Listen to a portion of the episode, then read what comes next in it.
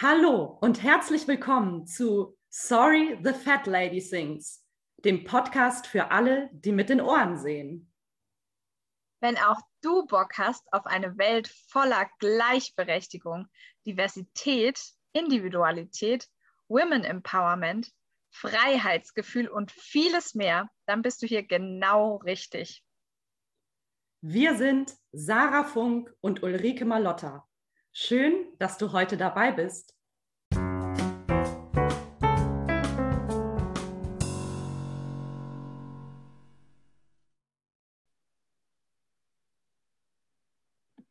Herzlich willkommen zu einer neuen Folge von Sorry the Fat Lady Sings. Heute haben wir eine wunderbare Gästin.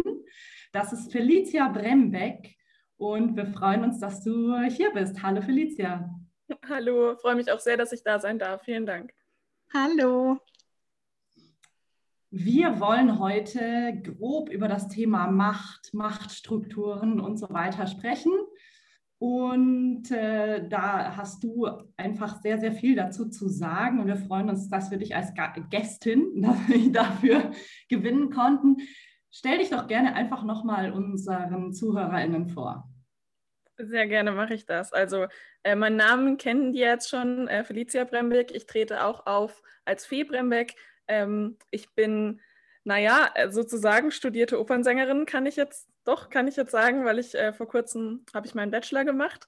Ähm, ich bin äh, Kabarettistin, Autorin, Poetry Slammerin ähm, und Moderatorin und schreibe gerade ähm, zusätzlich zum Singen an einem Sachbuch, was ich jetzt dann auch ja, in den nächsten Tagen abgeben werde und dann kommt es im Herbst raus. Sehr schön. Darfst du schon sagen, wie der Titel ist? Ähm, ich glaube, jetzt darf ich sagen. Ich hoffe, ich verplapper mich jetzt nicht ganz blöd, aber doch. Äh, der Titel wird sein: Jetzt halt doch mal die Klappe, Mann, warum wir auf Mansplaining keinen Bock mehr haben. Und äh, ja, es wird um Mansplaining gehen und deshalb auch irgendwie um Macht und Machtstrukturen in der Gesellschaft. Äh, das passt also eigentlich gar nicht so schlecht zu unserem Thema heute. Mhm. Cool. Dein eigenes Buch. Super schön. Das werden wir auf jeden Fall lesen, oder Ulrike? Auf jeden Fall. Hallo. Hallo. Ja, auch ist, wenn ihr jetzt Nein gesagt hättet.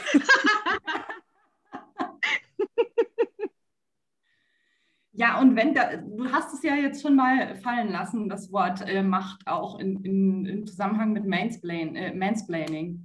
Äh, magst du da ein bisschen drauf eingehen, was das damit zu tun haben könnte? Ja, gerne. Ich kann natürlich auch erstmal erklären, was Mansplaining überhaupt ist. Vielleicht wissen das ja nicht alle, die gerade zuhören. Ähm, also ganz einfach definiert setzt sich das zusammen aus Man und Explain. Und es ist ähm, diese bestimmte Art und Weise, die manche Männer und gar nicht so wenige drauf haben, ein bisschen von oben herab ähm, einer, naja, irgendwie weiblich gelesenen Person was zu erklären, was die ziemlich sicher selber weiß, Entweder einfach, weil sie ein Mensch ist, der so und so viele Jahre auf der Welt gelebt hat, oder weil es sogar ihre Expertise ist. Also ähm, ich glaube, wir kennen das alle ganz gut aus unserem Berufsfeld, dass ähm, Zuschauer zu uns kommen, die wirklich ganz sicher weniger Ahnung haben vom Singen als wir ähm, und uns dann erklären, was wir da hätten besser machen müssen. Äh, das gibt es natürlich irgendwie in jedem, in jedem Berufsfeld. Hast du gleich eine Geschichte, weil du so lachst? Ich musste gerade echt, ich weiß jetzt nicht mehr genau, ich glaube, es war meine Liedabschlussprüfung.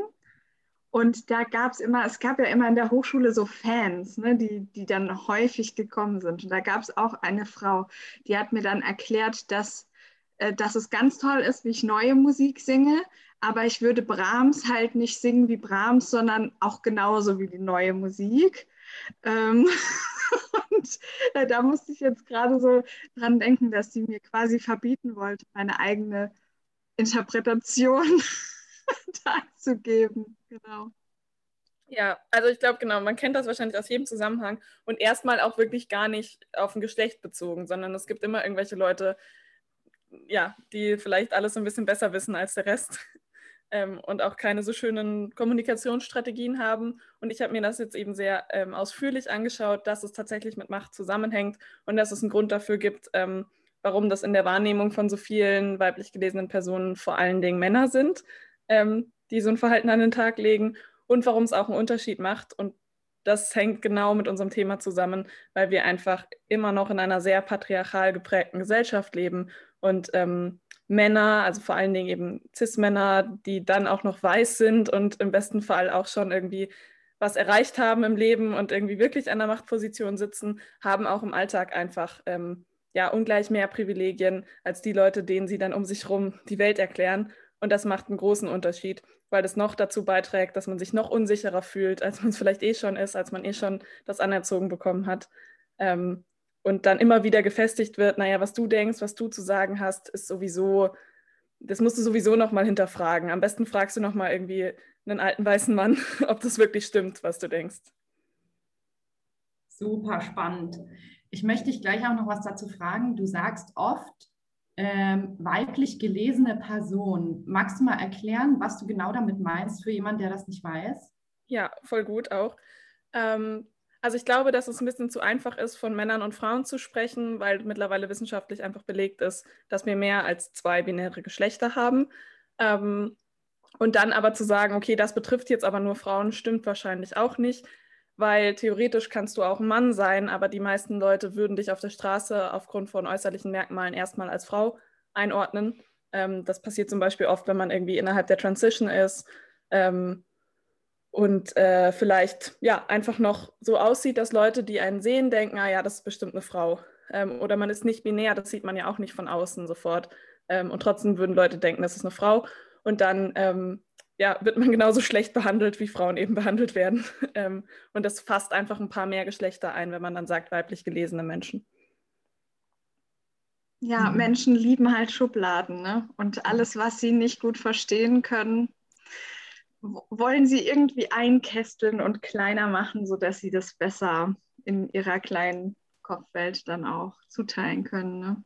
Ja, und ganz vieles ist aber auch, glaube ich, einfach wirklich nicht böse gemeint, weil wir einfach in so einer, wir werden da ja so stark hinerzogen. Ich glaube, ganz viele Leute haben noch gar nicht gehört, dass es mehr als zwei Geschlechter gibt oder die denken, dass es so, das ist so was Neumodisches, was sich Leute jetzt so ausgedacht haben oder so.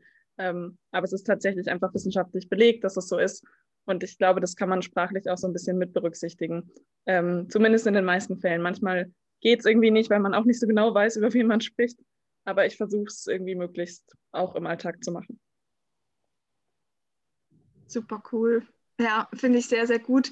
Ähm, das glaube ich nämlich auch, dass es für uns alle, auch für Ulrike und mich, ne, mit diesem Podcast und dem Sprechen im öffentlichen Raum, war es auch erstmal eine Umstellung, dass wir auch wirklich gendern und äh, mehr darauf achten, wie wir sprechen. Und es fällt uns auch auf, dass wir immer wieder was vergessen, nicht weil wir nicht inkludieren wollen, sondern einfach, weil man das so sehr gewohnt ist. Ne? Und da müssen wir vielleicht allen Menschen noch ein bisschen Zeit geben, dass die sich umstellen können. Ja, aber ich glaube eben auch so mit jeder Aktion, die man da macht, jedes Mal, wenn man das in einem privaten Gespräch oder besser noch öffentlich ähm, verwendet oder eben auch einfach erklären kann, dann äh, hat man wahrscheinlich einen Impact und hoffentlich ja, schauen sich das dann andere Leute auch ab oder denken so, ja, ist ja logisch, dann mache ich das jetzt, ja. Wenn ich das richtig verstanden habe, dann ist ja Mansplaining sozusagen vielleicht eine Form, Macht auszuüben. Ist das, würdest du das so sagen?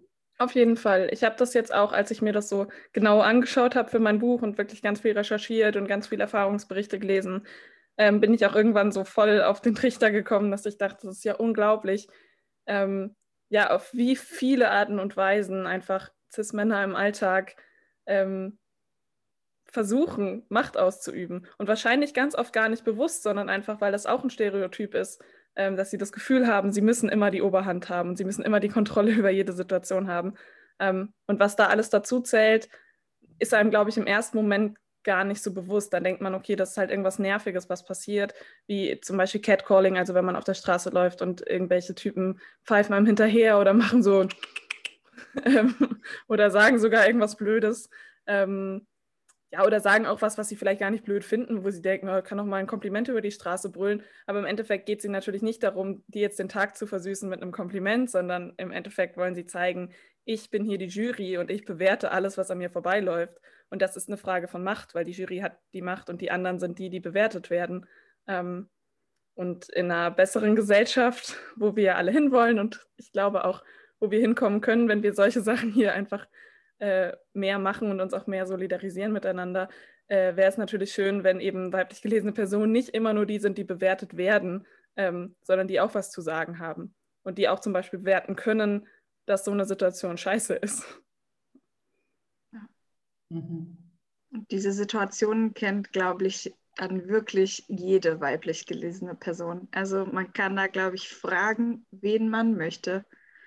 Es wird niemand sagen, nee, habe ich noch nie erlebt. Also kann ich mir nicht vorstellen, habe ich noch nie mitgekriegt. Also wenn man sowas bespricht, hat jeder was zu erzählen. Und das ja. ist schon traurig. Ja, finde ich auch. Also, und es ist eben auch interessant zu sehen, dass es dafür größere Strukturen gibt.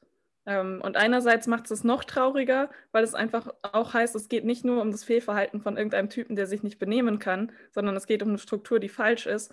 Und andererseits finde ich, wenn man das einmal gesehen hat, dann hat man irgendwie auch einen Anhaltspunkt, wo man ran muss. Und dass es eben nicht reicht, äh, ja, diesen einen Guy irgendwie besser zu erziehen.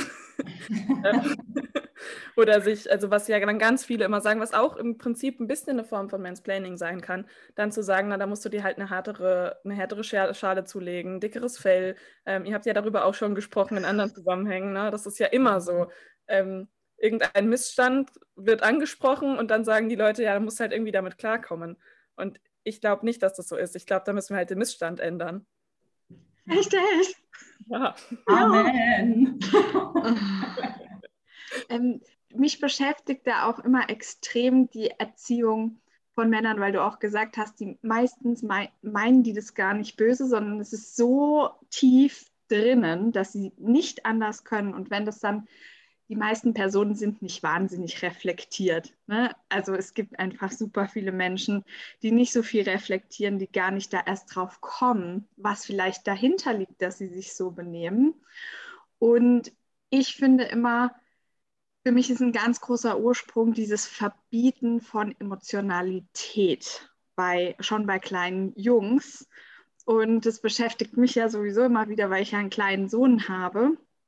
Und ich da auch beobachte, ne, wie verhalten sich äh, Großeltern zum Beispiel, ohne dass die was böse meinen. Aber ein Indianer kennt keinen Schmerz und bla bla bla. Noch, ja. ja, genau. Also das ist, das steckt so tief drin und meiner Meinung nach ist es ein großer Grund, ähm, warum sich da nichts so zum Positiven verändern kann, wenn es so weitergetragen wird. Und da können wir alle, glaube ich, ganz viel für tun, wenn wir kleine Kinder im Umfeld haben, wenn es Jungs sind, äh, ja sowieso auch Mädchen, aber dass man eben auch den Jungs diese Emotionalität erlaubt, dass sie alles rauslassen, dass sie auch weinen dürfen, dass sie da nicht anders behandelt werden als die Mädchen, ähm, finde ich einen ganz wichtigen Ansatzpunkt, um da was zu verändern, oder? Ja, total. Und auch es ist irgendwie erstaunlich, wie, wie tief das geht und wie weit zurück. Also das fängt gar nicht erst im Kindergarten an. Ähm, ich habe dann Studien gelesen, dass äh, ja, Menschen, die schwanger sind, zum Beispiel schon das anders bewerten, wie ihr Kind tritt, je nachdem, was sie denken, was für ein Geschlecht das Kind hat.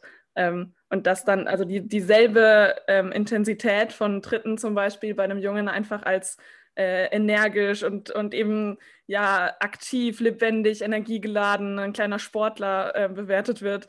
Und ähm, bei Mädchen ist es dann eher so was, äh, ja, so ein Gefühlsbedürfnis. Ne? Also vielleicht ist sie, ja, vielleicht ist sie irgendwie traurig, so der ähm, mhm. Oder äh, hat dann auch schon sozusagen, ja, dann, das ist ja Mädchen untypisch. Also schon das, das, der Fötus, der tritt, kann sich schon Mädchen untypisch verhalten, weil so wütend ist man doch nicht als Mädchen oder so.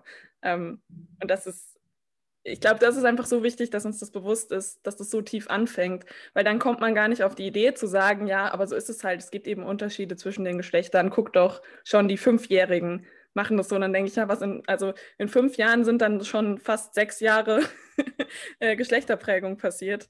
Ähm, da kannst du jetzt nicht mehr sagen, na, so, so ist der Mensch halt natürlicherweise. Ja, ja äh, unterschreibe ich definitiv. Ich weiß nicht, wie viele Menschen jetzt schon, ich bin ja gerade schwanger und jetzt mit einem Mädchen. Ähm, Glückwunsch übrigens. Äh, danke.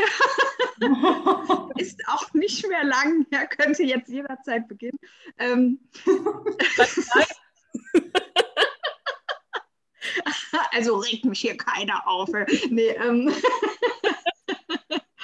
ähm, und wie oft ich dann jetzt schon gehört habe, oh, eine kleine Prinzessin. Mhm. Und ich hätte das früher, glaube ich, überhaupt nicht gemerkt, dass das jemand zu mir sagt. Und jetzt ist es für mich immer so, oh Gott, jemand hat das zu mir gesagt, muss ich jetzt irgendwie gleich was sagen, dass das nicht so sein muss. Und ähm, also es beschäftigt mich dann schon sehr, weil die meinen es natürlich alle lieb. Ne? Aber es ist schon sehr auffällig. Ja. Ja, ja, ja. Und da muss man auch immer entscheiden, finde ich, so an welcher Stelle ähm, muss man es jetzt ansprechen und an welcher Stelle schluckt man es halt runter und denkt, okay, wir ändern was an den Strukturen und dann kommt es da vielleicht auch noch an. Ähm, weil es ja auch wahnsinnig anstrengend ist, dann irgendwie 24-7 äh, immer für alle Menschen so das Nachschlagewerk sein zu müssen oder halt sich auch immer unbeliebt machen zu müssen.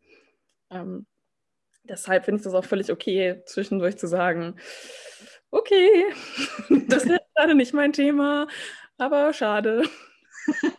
ja, ich weiß total, was, was du meinst. Was würdest du denn so Menschen entgegnen? Ich habe auch schon auf äh, weiblich gelesene Personen getroffen, die dann zum Beispiel sagen, ja, aber wer weiß halt einfach mehr als ich und, und ich kann das nicht. Und, und also die halt einfach vielleicht so eine, so tendenziell so eine Einstellung haben. Ähm, wie könnte man solchen Personen entgegnen? Hm, na, ich glaube einfach, dass es ganz viel damit zu tun hat, eben wenn man so früh schon so geprägt wird. Und gerade Mansplaining, so jetzt weiß ich es wirklich, dass es so ist, äh, 24-7 und ähm, wirklich ja vom Anfang unseres Entstehens irgendwie um uns rum ist und, ähm, und auch gerade dieses total binäre Geschlechterdenken total und überall ist, dann ist es doch ganz logisch, dass wenn man irgendwie vom Persönlichkeitstreet her sowieso vielleicht ein bisschen unsicher ist und dann auch noch ähm, weiblich gelesenen Personen beigebracht wird, dass sie eigentlich das alles ja eh auch gar nicht so gut wissen und vielleicht eh auch gar nicht so gut können und auch ähm, das auch unsympathisch ist, äh, eben zu laut aufzutreten, zu viel Macht einzufordern, ähm, sich selbst gut zu finden. Das ist ja auch ein starkes Sängerinnen-Thema. Ne? Also äh, das ist ja alles einfach total unsympathisch und das machen ja auch einfach Frauen, kann man da sagen, weil die Gesellschaft sagt nur Frauen, ja, die machen das ja auch nicht. ähm, und äh, dann denke ich manchmal, ich weiß dann gar nicht, wo man bei der einzelnen Person dann ansetzen sollte, zu sagen, äh, ja, das ist deine Empfindung, aber ich glaube, im System hat es einen Grund, dass du zu dieser Empfindung gekommen bist. Ich glaube, dann würde ich einfach diese Person bestärken wollen, in dem, wie sie ist und, und sagen, nee, guck mal, du hast auch Qualitäten und du hast auch Kompetenzen und du darfst dich auch trauen, das nach außen zu tragen. Ähm, aber äh, ich glaube, im Großen, und vielleicht kommt man mit der einzelnen Person da auch irgendwann hin, muss man dann schon auch sagen, das ist ja gewollt, dass du das jetzt denkst. Also du denkst es ja nicht mhm. nur, weil, weil du da selbst drauf gekommen bist, dass du einfach nichts kannst ähm, oder dass du zu laut bist oder was auch immer, sondern du denkst das ja schon auch, weil dir das von klein auf beigebracht wurde. Mhm. Ja.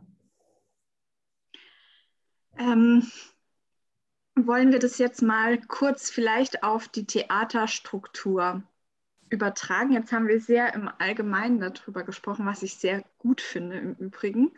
Ähm, aber vielleicht können wir einmal so ein bisschen da jetzt eintauchen. Was wird da alles getan, schon in der Musikhochschule vielleicht, unsere Erfahrungen hier teilen? Was haben wir da erlebt? Was, was passiert da alles, was zur Machtstruktur gehört und was einem vielleicht auch erst im Nachhinein aufgefallen ist? Das passiert ja auch sehr häufig. Ne? Ja, ich genau. glaube, voll. Ähm, ich kann natürlich irgendwie nur aus meiner limitierten Erfahrung sprechen. Bisher habe ich äh, nur meinen Bachelor studiert. Ähm, wobei ich auch davor ja immer gesungen habe und äh, also Uli und ich kommen irgendwie aus der gleichen Schule und hatten die gleiche Lehrerin und irgendwie waren auch zusammen im Landesjugendchor. Ähm, und da haben wir schon ganz viel Erfahrung gemacht und dadurch kennt man dann auch viele, viele Menschen, die an anderen Hochschulen studieren oder studiert haben und äh, tauscht sich da natürlich auch aus. Ähm, was jetzt so Theaterstrukturen betrifft, kann ich tatsächlich persönlich nicht so viel sagen, also nicht viel mehr, als ich eben höre und, ähm, und mir denke, je nachdem, ähm, was man eben so beobachten kann an Musikhochschulen, dann denkt man, na, wie soll es denn anders sein am Theater?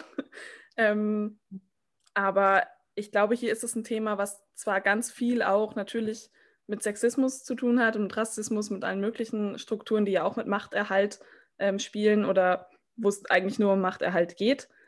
Und ich glaube, das kann ich schon sagen, dass das an Theatern auch so ist. Ähm, ich glaube, das andere ist, dass hier die Privilegienlage und die Machtlage ja nochmal anders ist und das hat nicht nur mit Geschlechtern zu tun. Also es gibt ja auch ähm, Professorinnen zum Beispiel, Hochschulleiterinnen, ähm, die auch natürlich viel, viel mehr Macht haben als die Studierenden in dem Moment. Und mhm. äh, ja, das ist schon ein Thema, was mich auch beschäftigt hat die letzten vier Jahre, als ich studiert habe, obwohl ich selbst meistens ähm, sehr gute Erfahrungen gemacht habe. Also für mich war dieses Gesangsstudium lange Zeit so ein totaler Traum. Ähm, und ich hätte, glaube ich, ja, ich glaube, ich hätte beide Hände geopfert, ähm, um das machen zu dürfen. Und ähm, hatte dann auch das Glück, dass sich das so angefühlt hat wie eine Traumerfüllung. Also ich habe wirklich äh, ja, ganz, ganz schöne Erfahrungen gemacht in den letzten Jahren. Ähm, und habe dann, als ihr mich auch gefragt habt, ob wir zu dem Thema reden wollen, habe ich so ein bisschen gedacht, nur, was soll ich da sagen? War ja alles gut bei mir. Und dann habe ich dann so ein bisschen angefangen nachzudenken und dachte, ja, so gut. War dann doch wieder nicht alles. Ähm, und es lag gar nicht daran, dass ich jetzt sagen würde, nein, es ist doch schlecht und das ist doch kein Traumstudium, es war es trotzdem, ähm, sondern dass eben ganz viele Strukturen so gebaut sind, ähm, dass Machtmissbrauch auch nahe liegt ähm, und dass man auch vielleicht unbeabsichtigt in so Strukturen reinrutscht, ähm, die dann ungünstig liegen oder zumindest Leute benachteiligen, die eben nicht die Machtposition haben. Macht mhm. Sinn, ja, oder? Ja. Ja. total, total. Genau, das, das sagen wir ja auch ganz oft, dass diese Strukturen einfach so verbacken sind, dass man da so reinrutscht und vielleicht gar nicht anders kann, ähm, als da irgendwie rumzuschwimmen in diesem System. Ja. Was würdest du denn sagen, was würde dir als erstes einfallen? Woran liegt es, dass zum Beispiel an Musikhochschulen ähm, so viel Macht ausgeübt werden kann?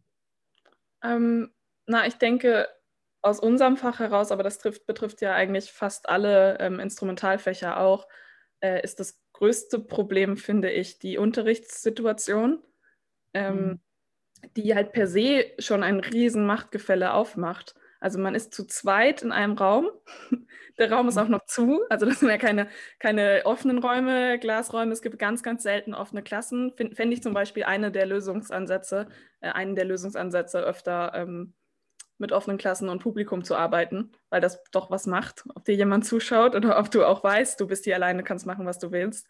Ähm, weil du kannst auch machen, was du willst, weil ähm, diese zwei Personen im Raum sind überhaupt nicht auf der gleichen Ebene. Das eine ist äh, ein Professor, eine Professorin, der die ähm, wahrscheinlich eine Weltkarriere hatte, ähm, also eh schon irgendwie berühmt ist und damit äh, in einer anderen Lage äh, durch allein den Professorinnenjob finanziell total gut abgesichert ist, ähm, ein Riesennetzwerk hat in der Musikbranche ähm, und dann ja auch noch die Person ist, die die Noten gibt, äh, die entscheidet über dein Fortkommen in dieser musikalischen Laufbahn du als studierender Mensch bist ja erstmal gar nichts. Also völlig egal, auch was du davor gemacht hast oder, ähm, oder auch wie es sonst so aussieht mit deinen Privilegien, ja, ob du eben weiß und männlich und hetero und all das bist, das ist in dem Moment ja erstmal total egal. Ähm, oder nicht total egal, aber ziemlich egal. Ähm, weil im wahrscheinlichsten Fall bist du irgendwie 19 ähm, mhm. und niemand in der Musikwelt kennt dich. Und falls diese lernende Person jetzt der Meinung ist, ähm, sie möchte deine Karriere hier beenden, dann kann sie es einfach machen. Und wahrscheinlich wird dir noch nicht mal jemand glauben, wenn du das so erzählst, weil wie glaubwürdig ist dann irgend so ein 19-jähriger Mensch? ähm, und ich finde diese Grundsituation und dann auch noch, ich weiß nicht, ob das bei allen Instrumenten ähnlich ist wie beim Singen. Also ich finde, beim Singen ist es schon sehr, sehr krass, weil das ja einfach so viel mit uns auch zu tun hat und so wahnsinnig viel ähm, mit Persönlichkeit und, ähm, und mit unserer Geschichte und mit dem, was wir ausdrücken wollen, auch mit dem Körper und so, ne? Weil das kommt noch dazu, dass man sich die ganze Zeit über was unterhält, was so, so nah äh, an der, ja, an der mhm. intimen, privaten Person dran ist. Ähm, und das in so einem Machtgefälle, das überhaupt nicht gleich ist und auch nicht gleich sein kann. Also auch das finde ich übrigens toxisch, wenn Leute dann so tun, als wären sie auf einer Ebene und von Anfang an sich da im Unterricht äh, umarmen und duzen und ähm, ja, und sagen, na, du kannst hier alles sagen und so. Das ist vielleicht der Versuch, eine Form von Safer Space ähm, zu schaffen, aber es ignoriert total, dass dieses Machtgefälle existiert. Und ich habe das schon sehr, sehr oft bei Freunden, Freundinnen erlebt, dass ähm, wenn die so eine Beziehung zu ihren Profs hatten, und dann ist irgendwas schiefgegangen. Plötzlich ging die Stimme nicht mehr. Ähm, es ist privat vielleicht was passiert. Sie haben sich doch mal gestritten oder so. Dann fiel ihnen das total auf die Füße, weil plötzlich deutlich wurde, wie groß dieser Machtunterschied eigentlich ist. Ähm, und dass sie das aber total vermischt haben und die ganze Zeit getan haben, als wären sie privat auf einer Ebene. Ähm, und ich glaube, dass dafür fast gar kein Bewusstsein da ist. Und das wäre ja schon mal ein erster Schritt, dass man überhaupt sich klar wird, diese Zweier-Situation mit Riesenmachtgefälle hinter verschlossenen Türen lädt quasi dazu ein, dass Leute Grenzen übertreten. Ähm, oder wenn, selbst wenn das nicht so wäre, dann ist es immer noch so, dass wir es nicht nachprüfen können und dass wir fast keine Möglichkeit haben, auch da Hilfestellungen zu leisten. Hm. Ich finde es so schön, wie du das zusammengefasst hast. Das ist wirklich perfekt erklärt. Ähm, und das, ja, das fand ich jetzt sehr, sehr eindrücklich, dieses quasi Verschleiern des Machtgefälles durch ein ja, freundschaftsähnliches Verhältnis, was natürlich zu noch mehr Verletzungen führen kann, ne? weil es dann dieses liebevolle Macht aus, ich mache gerade äh, Anführungsstriche für alle ZuhörerInnen, ähm, liebevolles Macht ähm, ausüben, dass, dann, dass man sich dann auch denkt, ja, sie meint es ja nur gut mit mir, er meint es ja nur gut mit mir. Ähm, sie wollen nur, dass ich, dass ich vorankomme, dass ich erfolgreich bin. Und dann wird was Verletzendes gesagt, in welche, in welche Richtung auch immer. Ne? Vielleicht auch. Vielleicht auch noch so, ähm, wir sind ja quasi befreundet. Das kann ja auch mal passieren, dass jemand eine Grenze überschreitet und das stimmt und es kann auch im professionellen Kontext mal passieren. Aber es ist natürlich was ganz anderes, ob man das so betrachtet, dass dich da gerade dein Professor irgendwie sexistisch beleidigt hat oder ob halt einem Freund eine blöde Bemerkung rausgerutscht ist. Das ist was komplett anderes. Und das muss man ja irgendwie erstmal checken und wissen. Aber ich habe dich unterbrochen, das tut mir leid. Nee, überhaupt nicht. Nee, das finde ich absolut auch, ähm, was du sagst, äh, sexistisch. Da muss man dann auch super dolle aufpassen, dass wenn es dann so schwammig wird, das Verhältnis, ne, dass dann vielleicht auch mal irgendwas Flirty-mäßiges passiert, was eigentlich überhaupt nicht in Ordnung ist, was sich vielleicht auch schlecht anfühlt. Ähm, das kennen vielleicht auch viele ZuhörerInnen, dass es dann so eine Grenzüberschreitung ist, die man aber nicht so richtig einordnen kann und dann auch niemals was sagen würde, weil es nicht genug ist, nicht genug in Anführungsstrichen, um was zu unternehmen, aber irgendwie halt doch nicht okay. Ne? Und weil es schon auch, glaube ich, in das reinspielt, womit wir angefangen haben in der Folge, dass wir sowieso dazu erzogen wurden, uns erstmal nicht zu glauben. Also das hat, ich sage ja, das hat weitreichende Folgen, dieses ganze Mansplaining-Thema. Ähm, und vielleicht sehe ich das auch gerade überall, weil ich jetzt eben mich so intensiv damit beschäftigt habe, aber ein bisschen glaube ich, dass es auch überall ist. Ähm, dass ja auch in den ganzen MeToo-Fällen, die wir ja zu Genüge haben an Musikhochschulen und auch an Theatern, und ähm, ich fürchte fast, dass da noch viel, viel mehr ist, von dem wir nichts wissen.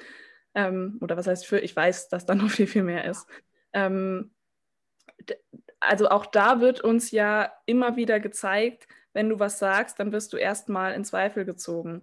Und natürlich macht das was mit deiner eigenen Wahrnehmung. Und irgendwann denkst du dann eben selbst, hm, sicher, ja, ist jetzt dieser Mensch hier mit Weltkarriere und ähm, so einer hohen Position, ähm, das hat er jetzt ja nicht wirklich, also wahrscheinlich habe ich das, bin ich überempfindlich oder es ist eben gar nichts passiert. Oder, ähm, oder eben auch zu wissen, nee, das war nicht in Ordnung, aber zu denken, na, wenn ich was sage, schade ich mir selbst. Ähm, mhm. Und das ist ja genau das Riesenproblem an diesem Machtgefälle. Also da kann ich dann tatsächlich eine ähm, persönliche Geschichte erzählen, die auch nicht so schön ist. Ähm, ich habe an relativ vielen Hochschulen ähm, Aufnahmeprüfungen gemacht, äh, weil ich so unbedingt, unbedingt Gesang studieren wollte. Ähm, Und in einer Aufnahmeprüfungssituation bin ich tatsächlich sexuell belästigt worden. Und ich habe das in der Situation selbst schon gemerkt, dass irgendwas gerade in eine komische Richtung geht. Aber ich habe tatsächlich die ganze Zeit gedacht, das kann ja nicht sein. Also es kann doch nicht sein, dass in dieser Situation der sich jetzt wirklich traut, das zu machen. Also das, das muss jetzt ein Versehen gewesen sein. Ich überinterpretiere das hier in meiner komischen feministischen Art schon wieder. Ne? Das ist ja, mhm. ähm, das ist ja überhaupt nicht möglich, dass das passiert. Ähm, und dann erst danach, als ich das mit anderen irgendwie, die auch diesen Professor kannten, reflektiert habe, die gesagt haben, ja, das klingt ganz nach ihm, so, das, da gibt es andere Geschichten äh, von der betreffenden Hochschule dann ist mir erst aufgefallen, dass, also wie wahnsinnig daneben das war. Und ich habe aber in der Situation, ich hätte mich tatsächlich nicht getraut, was zu sagen, einfach weil ich mich selbst in Zweifel gezogen habe. Ähm, und ich auch gar nicht weiß, wie sehr das was gebracht hätte. Also vermutlich, ja, was heißt vermutlich? Ich weiß es nicht. Also ich, ich glaube tatsächlich, dass es eben so nah an der Grenze, so wenig drüber war und so vorsichtig gemacht, ähm, dass er auch hätte sagen können, naja, das haben sie sich jetzt wirklich eingebildet. ähm, und zu dem Zeitpunkt hatte ich ja meinen Studienplatz noch nicht. Ähm, also hatte ich zwar und auch den, den ich dann angenommen hat, hatte ich schon, aber an dieser Hochschule hatte ich ihn ja noch nicht. Ähm, und das ist natürlich auch eine ganz extreme Form von Macht, weil da wird darüber entschieden, ob man überhaupt den ersten Schritt in diese Profession gehen darf oder nicht. Wow, ja. Danke, dass du das mit uns teilst. Und das ist das ist so eine bezeichnende Geschichte, weil ich glaube, das, das kennt einfach jeder bestimmt, der zuhört. Ähm, und gerade wie du gesagt hast, manchmal ist das eben so subtil und so klein, dass man sich erstens selber nicht traut und zweitens, wenn man irgendwie was, das ja irgendwo ähm, ähm das erzählen würde oder irgendwo hingehen würde, um was dagegen zu unternehmen, wäre es vielleicht in Anführungsstrichen zu wenig. Und das ist halt so ein Riesenproblem, weil ich glaube, dass es jedem von uns schon etliche Male passiert, dass es dann oft so heißt, ja, der flirtet halt nur ein bisschen oder so.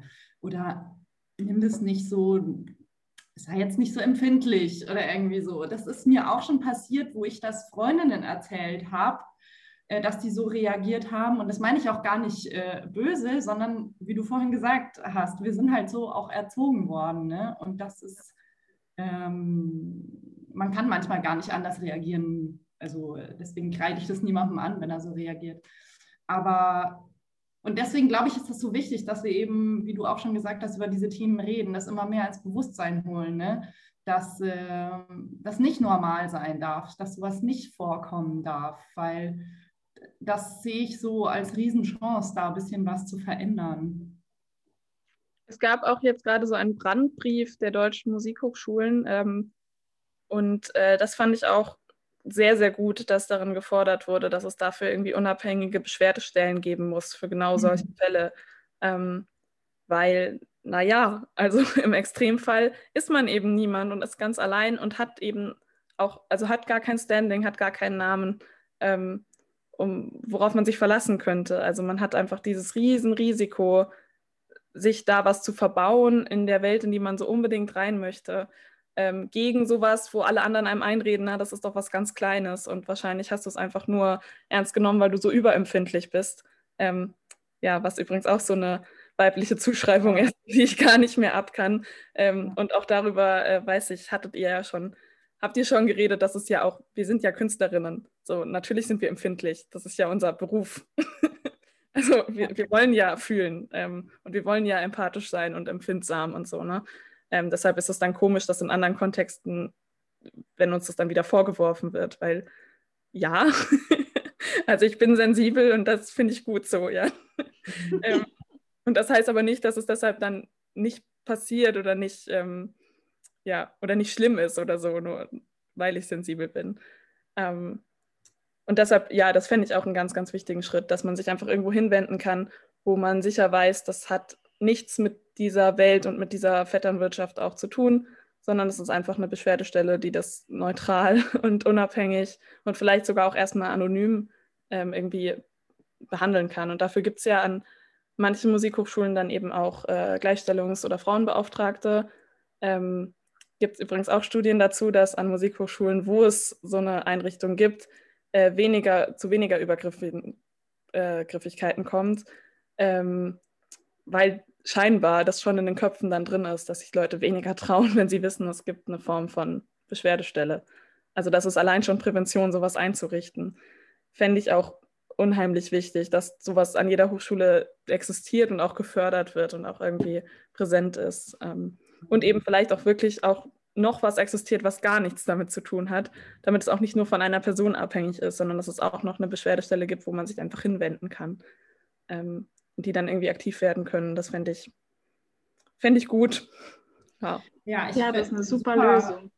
Ja, ähm, ähm, mit so einer externen Beschwerdestelle, das finde ich ganz wichtig, weil äh, ich habe jetzt zum Beispiel an zwei Musikhochschulen studiert und ich glaube, da wussten zum Beispiel die wenigsten Leute an beiden Hochschulen, ähm, dass es überhaupt sowas gibt, dass es eine Frauenbeauftragte gibt. Und wenn, dann hätten sie gesagt, ja, zu der kann ich sowieso nicht hingehen, weil die kennst du dann vielleicht auch noch aus dem Unterricht oder irgendwas, ja. Also für viele war das total entweder nicht auf dem Schirm oder ein No-Go, dahin ja. zu gehen. Und ich glaube, wenn man dann nochmal einen Dritten von außen hat, wie du gesagt hast, dass das super wertvoll ist. Ja, stimmt. Das gibt es ja an vielen Hochschulen auch, dass das eine Doppelbesetzung ist. Also die sind mhm. dann irgendwie unterrichten Korrepetition und sind Frauenbeauftragte oder so. Ne? Das ist natürlich ja. äh, schwierig. Ja. ja. ja. Und du hast, du meintest ja, ein sozusagen äh, Problem ist ja sozusagen, dass man nur zu zweit in so einem Übungsraum, Proberaum, Lehrraum ist. Wie könnte man diese Situation verbessern oder dass man auch nicht nur von dieser einen Person abhängig ist? Wie könnte man das machen? Ja, das ist natürlich auch eine große Frage für mich hier, äh, Bachelorette of Music. also ich will mich da auch gar nicht äh, größer aufspielen, als ich äh, vielleicht bin. Ich habe schon aber Ideen und Vorschläge dazu. Ähm, und ich glaube zum Beispiel, dass es nicht die Lösung sein kann, das komplett abzuschaffen, weil ich zumindest das auch so empfinde, dass diese ähm, Intimität auch was sehr Wertvolles sein kann. Also dass mhm. es eben auch, wenn das ein guter Raum ist und ein Raum, in dem man ausprobieren darf, in dem man sich gegenseitig irgendwie vertrauen kann, dann ist es wahnsinnig wertvoll, nicht immer alles vor Publikum machen zu müssen und irgendwie im, im Zweifel sich dann noch vergleichen lassen ähm, oder noch von mehr Menschen bewertet zu werden, sondern es kann auch total gut sein, wirklich einfach, ja, und auch also ich finde schon auch, Singen hat eben mit Persönlichkeit zu tun.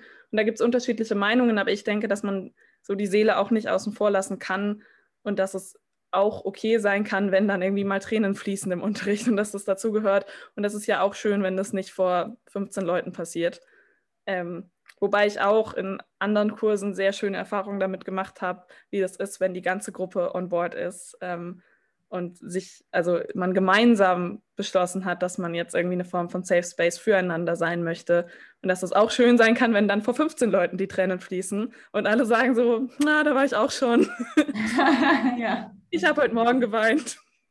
So, lass es raus, das ist normal. Ähm, und irgendwie noch füreinander da sind so. Ähm, aber es ist natürlich, es hat auch was, das zu zweit zu machen. Ich glaube tatsächlich, dass wenn das nicht die einzige Form von Unterricht wäre, ähm, dass dann wahrscheinlich die Hemmung, Grenzen zu überschreiten, trotzdem größer wäre. Ähm, wenn man einfach wüsste, was weiß ich, jede zweite Woche findet der Unterricht halt statt ähm, in der Form von offener Klasse. Und dann sind Leute da und da können auch Kollegen, Kolleginnen mal kommen und reinschauen, ähm, weil vermutlich würden die zum Beispiel auch bemerken, wenn irgendwas off ist. Also wenn man irgendwie merkt, dass in der Beziehung was nicht stimmt. Vielleicht könnte man sogar eine Form schaffen, wo man da dann offen drüber reden kann und ohne, dass sich alle kritisiert und bewertet fühlen. Ähm, und ich glaube auch einfach, ja, das wäre schön. Ne? ähm, und ich glaube auch tatsächlich, dass einfach weniger äh, Missbräuchliches in dieser Zweierbeziehung dann passieren würde, wenn irgendwie im Hinterkopf ist, na, wir müssen, das ist hier gar nicht so privat. Ja, das ist eigentlich auch was öffentliches oder halböffentliches. Ähm, da können Leute draufschauen und da können Leute auch merken, ich kenne ja so schreckliche Geschichten ähm, von befreundeten Menschen an Musikhochschulen, die über Jahre hinweg quasi eigentlich ja nicht richtig singen konnten im Unterricht, weil, ähm, weil die Beziehung, das Verhältnis zu den Lehrenden so kaputt war ähm, und die eigentlich nur missbraucht wurden auf die eine oder andere Weise und ständig ähm, abgewertet wurden eigentlich und daraus bestand dann der Unterricht. Und sowas wäre nicht möglich über so eine lange Zeit, wenn jede zweite Woche oder von mir aus auch nur einmal im Monat ähm, da Leute draufschauen würden, weil dann würde das auffallen, dass da jemand ist, der die irgendwie gar nicht mehr singt, sondern nur noch weint. Das würde irgendwie, äh, dann würde jemand sagen, Moment mal, ist das hier nicht eigentlich Gesangsunterricht? Sollte das nicht anders laufen, als dass hier jemand die ganze Zeit nur klein gemacht wird? Ähm, deshalb glaube ich, dass das ein super wichtiger Punkt wäre. Und das andere, was jetzt viel mehr an die Strukturen geht, aber ich schon auch wichtig finde, ist ja, wen stellen wir da überhaupt ein? Warum sind das überhaupt nur Leute mit Weltkarrieren? Wogegen ich nicht sagen will, ich habe bei jemandem studiert mit Weltkarriere und das war sehr schön. Aber äh, ja, ich denke, so ein bisschen pädagogische Ausbildung würde ja gar nicht schaden, wenn man dann als Pädagogin, Pädagoge arbeiten muss. Ähm ja, oder das zumindest mehr öffnen. Ne? Also, weil ich auch denke, es gibt so viele Menschen, die ganz tolle ProfessorInnen wären und die da einfach gar keine Möglichkeit haben, überhaupt keine Chance, nicht die leiseste Chance im Ansatz. Und das ist einfach, das ist eigentlich dumm. Weil ja, es ist einfach dumm, weil man jeder, jeder, der irgendwie irgendetwas von irgendwem lernt, also jeder weiß genau, es gibt Menschen, die können das. Und die müssen nicht irgendwo an der Met gesungen haben. Ich übertreibe jetzt stark, aber ähm, um das beibringen zu können. Voll. Also das eben das eine zu öffnen und zu sagen, wenn jemand einfach pädagogisch top ist und didaktisch, dann äh, muss es vielleicht auch ein bisschen egal sein, wie viel Erfolg äh, die Person hatte im Opernbetrieb. Ähm, und das andere ist aber auch, ist ja auch cool und ich habe davon sehr profitiert, auch von Menschen lernen zu dürfen, die es einfach alles durchhaben und die die Met eben in- und auswendig kennen und die auch erzählen können, äh, im besten Fall, wie du da hinkommst, aber vielleicht auch, ähm, ja, was so abgeht und worauf man achten muss und, und wie sie sich selbst irgendwie gegen Sachen gewappnet haben. Das ist ja auch total toll. Ähm, aber dann ist es eigentlich so, dass ja die Professur die höchste staatliche Ehrenwürde ist, die man bekommen kann, akademisch. Ähm, und das ist sowieso ein Sonderfall an Musikhochschulen, dass man dafür keine Form von Abschluss oft braucht, manchmal schon, aber oft auch einfach nicht. Ähm, nicht mal einen Schulabschluss braucht, keinen Doktortitel machen muss, keine große Arbeit dafür schreiben muss, sondern äh, das tatsächlich aufgrund von anderen ähm, ja, Kriterien bekommt. Und dann ist es aber eigentlich so, wenn man die hat, dann muss man sich ständig fortbilden. Und ich glaube, das ist eher die Seltenheit, würde ich behaupten. Ähm, und es gibt die Angebote, ich finde, es könnte davon auch noch mehr geben. Und ich finde, auch die müssten bekannter gemacht werden. Und dann sollte das ganz normal sein, dass wenn ich irgendwo unterrichte und ich habe zum Beispiel wirklich keine pädagogischen Vorkenntnisse, kann ja trotzdem sein, dass ich das instinktiv gut mache oder dass ich eben was anderes zu erzählen habe, was auch wichtig sein kann. Aber dann, keine Ahnung, gehe ich halt mal auf so eine Wochenendfortbildung und höre mir was an über sensiblen Unterricht ähm, oder über den Umgang mit bestimmten Problemen oder eben über Machtverhältnisse. Dann höre ich mir vielleicht mal so einen Podcast auch an. Ich glaube, auch das passiert nicht in großer Regelmäßigkeit. Äh, so, was sagen eigentlich die Leute? Was sagen die verschiedenen Verbände, die da so gegründet werden? Ähm, und das sollte meiner Meinung nach einfach tatsächlich Pflicht sein. Also die sollten sich einmal pro Semester weiterbilden müssen. Das ist doch auch nicht zu viel verlangt. Nee, super Lösungsansatz. Also nicht nur ein super Lösungsansatz. Ich finde, heute gab es sehr viele gute Lösungsansätze. Deswegen wünsche ich mir sehr, dass ein paar äh, Menschen in Positionen das heute sich anhören, die vielleicht da was ähm, in der Hand haben, was zu verändern. Das wäre richtig cool. Ja, ich fand gerade, was du gesagt hast, Fee, mit ähm, wen stellt man da überhaupt ein? Ich glaube, wahrscheinlich ist jeder von, von uns jetzt äh, schon mal in äh, so einer Lehrprobe drin gesessen und ähm, da wurde bestimmt nicht immer die Person genommen, die eigentlich vielleicht am besten unterrichtet hat. Und auch da wäre es so wichtig, dass da nochmal jemand drauf guckt, finde ich, weil da passiert so viel Vetternwirtschaft. Und ja, klar, weil wer stellt die Leute auch ein? Also ja, die, die eingestellt wurden. Also das ist ja, ähm, das, das wird ja nicht anders. Und natürlich sitzen dann auch in der Kommission für Lehrproben wieder Leute, die ja vielleicht gestern noch mit den gleichen Menschen, die da jetzt unterrichten, eine Premiere gesungen haben und irgendwie sechs Wochen intensive Probenarbeit hinter sich haben und Best Buddies sind. Und ja. äh, wenn das dann irgendwie okay ist, dann ist man natürlich geneigt, da der Person dann auch seine Stimme zu geben. Ähm, ja, verständlich, aber es ist eben überhaupt nicht, äh, nicht fair und auch nicht zielführend. Ja. Und äh, dieser zweite Punkt, den du auch noch genannt hast, ähm, also was mir immer sehr viel Bauchschmerzen bereitet, ist, wenn ich diese Unkündbarkeit sehe manchmal. Ähm, und also dieser Lösungsansatz mit den Fortbildungen ist natürlich super, das würde ich total befürworten. Ich persönlich fände es sogar zum Beispiel auch gut, wenn es nochmal, das ist jetzt vielleicht ein bisschen ein krasses Wort, aber wenn es nochmal Kontrollen irgendwann gäbe, sozusagen, weiß ich nicht, nach zehn Jahren immer und so weiter, wie, wie das so funktioniert. Ähm, weil so eine Person, ein Professor, eine Professorin macht ja auch ihr Leben durch und manchmal nehmen die auch die falschen Abbiegungen. Ne? Und dann hast du eben diesen ganz engen, intimen Unterricht und irgendwann hast du den Salat, wenn das dann auf die Studenten übertragen wird. Ne? Manchmal so psychische, mentale Sachen. Und ich fände es super, wenn es da auch nochmal eine Kontrollinstanz gäbe, alle paar Jahre. Ähm, irgendwelche Tests, die ab, zu absolvieren sind oder und so weiter und so fort. Universitäten, ich habe auch, das, bevor ich Gesang gemacht habe, habe ich an einer richtigen Uni studiert, äh, was ordentliches. Äh, und da gibt es ja Evaluationen, ähm, die mhm. eben gar nicht freiwillig sind, sondern die tatsächlich einfach durchgeführt werden ähm, müssen. Und ja. die Lernenden müssen sich das anschauen. Die müssen einfach gucken, ah, was halten eigentlich die Studierenden von mir? Und sie müssen es sogar besprechen. Ähm, und äh, das fände ich eigentlich auch gar nicht so eine schlechte Idee. Also ich habe das jetzt in meiner Hochschulzeit so erlebt, dass ganz manchmal, wenn die Lernen das selbst wollten, ich verschluck heute manchmal so Endsilben, es tut mir leid, liebe Sprecherziehungslehrerin, die Lehrenden. ähm, ja, ist ja auch schon lange nicht mehr, ja. Es sind Ferien, ne? Ja, ähm, die, die äh, Lehrenden, wenn die von sich aus gesagt haben, ich hätte gerne Evaluation, dann war das so ein freiwilliges Ding, was man so irgendwie alle Jubeljahre mal machen konnten. Äh, und dann war das auch meistens nicht Einzelunterricht, sondern halt so äh, Gruppenunterricht. Und wie so oft äh, im Leben waren es natürlich die, die das wollten, waren die, die sich sowieso schon Gedanken gemacht haben. Ja. Und äh, die, wo man dachte, ich würde eigentlich gerne mal ein bisschen Feedback geben, anonym, mhm. äh, die haben es natürlich auch nicht, ähm, nicht möglich gemacht. Und das wäre ja nun eine kleine Änderung, ähm, wo ich zwar glaube, dass viele Angst hätten um ihre Macht.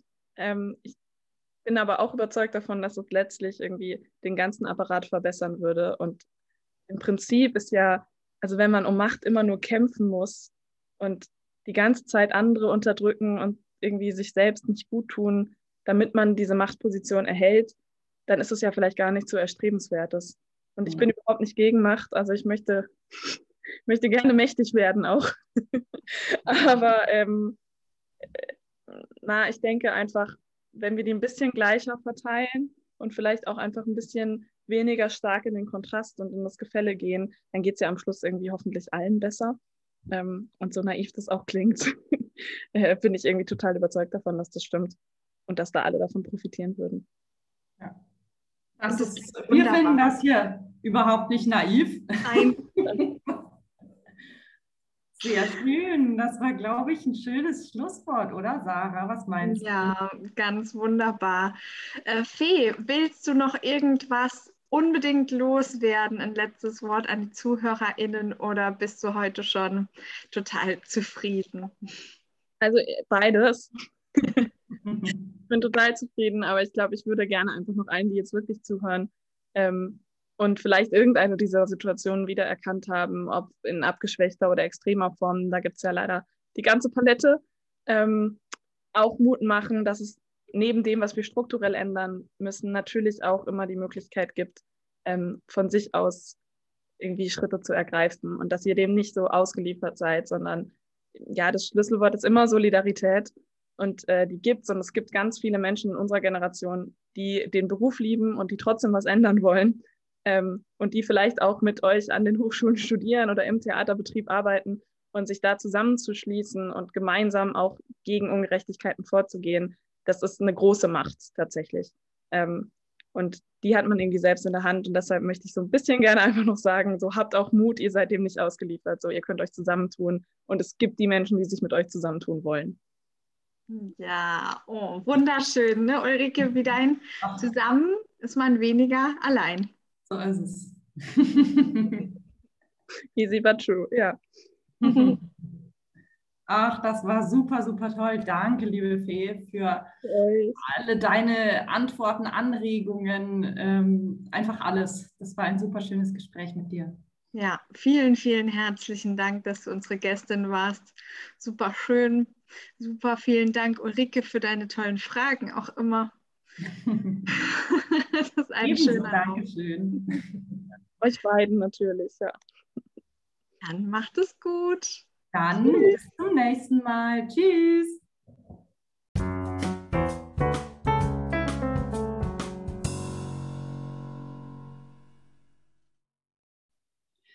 Vielen Dank fürs Zuhören. Wenn dir unser Podcast gefällt, dann abonniere uns und erzähl deinen Freunden davon. Denn zusammen sind wir viele. Bis zum nächsten Mal, deine Sarah und Ulrike.